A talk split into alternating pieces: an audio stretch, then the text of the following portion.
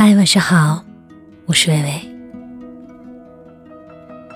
昨天一位读者在后台给我留言，他问我，结婚以后遇到了真爱，该怎么办？不用想，这又是一个俗套的故事，迷路的男女。就像张爱玲说过的。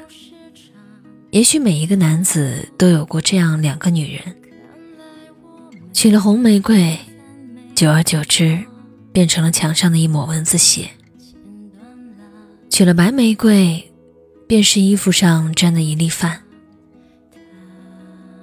婚姻真的是爱情的坟墓吗？怎么选择都是错的。我没有直接回答他的问题。而是给他讲了一个故事。罗宾是公关部的部门经理，妻子温柔贤淑，得体大方。他们的孩子出生不久，公关部来了一个刚毕业的大学生小优。小优人美嘴甜，情商高，每天下班主动加班，很快就和同事领导打成一片。后来的故事，大家可能都猜到了。只是听罗宾讲述离婚的过程时，有一点虐心。罗宾说：“我跟妻子说，我们离婚吧。”他没哭。我跟妻子说：“我爱上了别人。”他没哭。然而，当妻子面无表情的问我：“你喜欢他什么？”我说：“他年轻漂亮。”我的话还没有说完，一向温柔得体的妻子崩溃了，声嘶力竭的喊：“我也年轻过，我也漂亮过，然后我把青春和美丽都给了你，给了这个家。”罗宾说：“其实妻子年轻时也没有小优漂亮，但是当时他没忍心说。当时的他也不知道，婚姻从来不是靠年轻漂亮来维系的。和小优的婚后生活，罗宾想了想说：也许每对中年夫妻都在假装幸福吧。”现在我和小优连吵架的激情都没有。他以为他遇到今生挚爱、灵魂伴侣，却不知和当初遇见前妻一样，撑过了荷尔蒙和多巴胺，不过就是柴米油盐和一餐一饭。然而，当他终于明白了这一切，却再也回不去了。前妻再婚了，我的儿子现在管别人叫爸爸，就像我的前半生当中的陈俊生和玲玲，排除千难万阻走到一起，却在围城里被那些细碎的琐事打得溃不成军。最后，陈俊生痛哭流涕。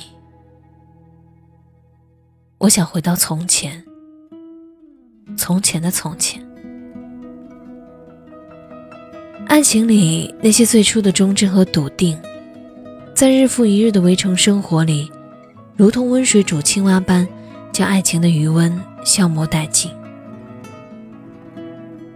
婚姻是爱情的凌迟，再伟大的爱情，到最后不过还是过日子，换人。永远治标不治本。一九二八年，加拿大，渥太华。他穿着一缕薄衫，轻轻的问：“我有一个问题，我只问一次，为什么是我？”他想了想，悠悠的答：“这个答案很长。”我要用一生来回答。梁思成和林徽因的婚姻，从这一刻起就写成了浪漫和传奇。梁思成的同学说，林徽因的梦求者犹如过江之鲫，然而林徽因却守着那个个子不高、有严重腰疾，甚至有些跛脚的梁思成，走过了一生的承诺。林徽因的才华得体。大气，深深地吸引了一位叫做金岳霖的学者。金岳霖为了接近林徽因，对她无微不至，甚至搬到林家隔壁，和他们夫妻二人朝夕相处。当林徽因发现自己也被金岳霖感动之时，她及时向丈夫坦白了自己的内心。作为民国第一才女，林徽因如此聪慧。他曾经拒绝过浪漫多情的徐志摩，拒绝过无数商界巨贾、名门之后。他何尝不明白，守得住初衷，方能收获幸福。最后，他用自己的一生，拒绝了无数慕求者的爱慕和追求，将暧昧和诱惑挡在门外，守住了新婚之夜的承诺，维护了婚姻的责任。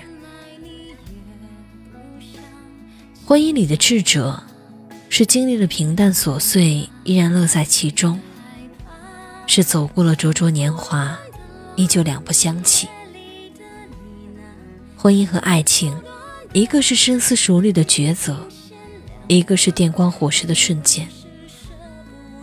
太多人将二者完全搞反了。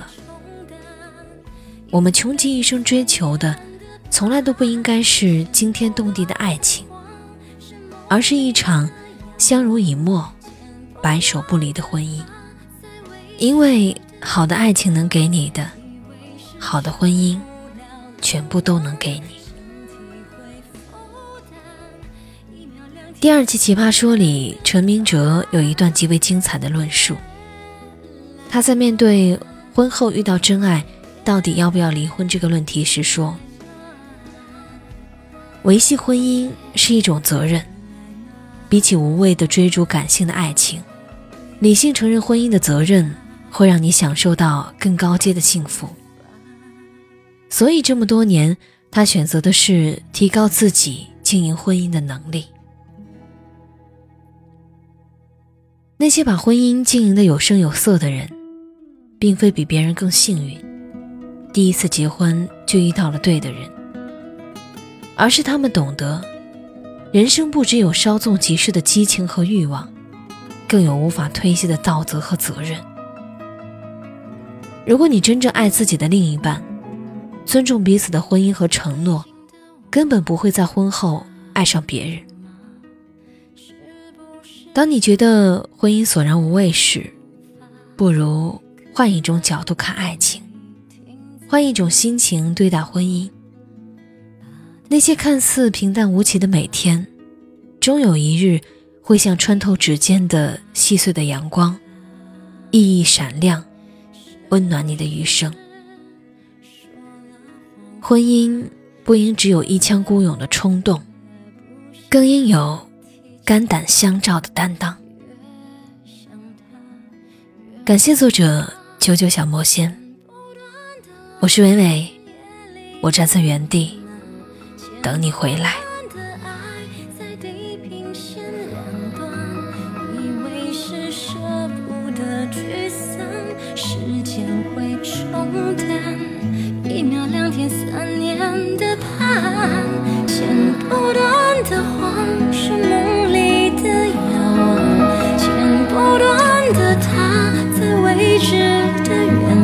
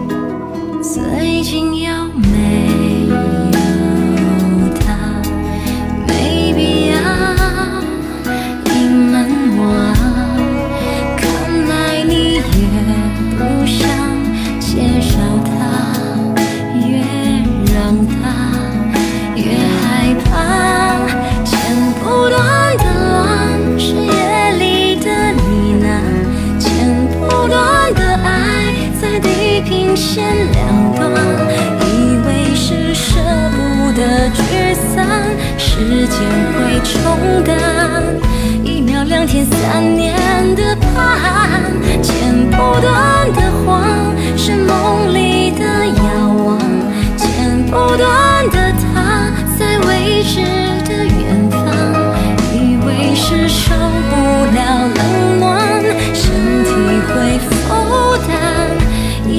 天、三年。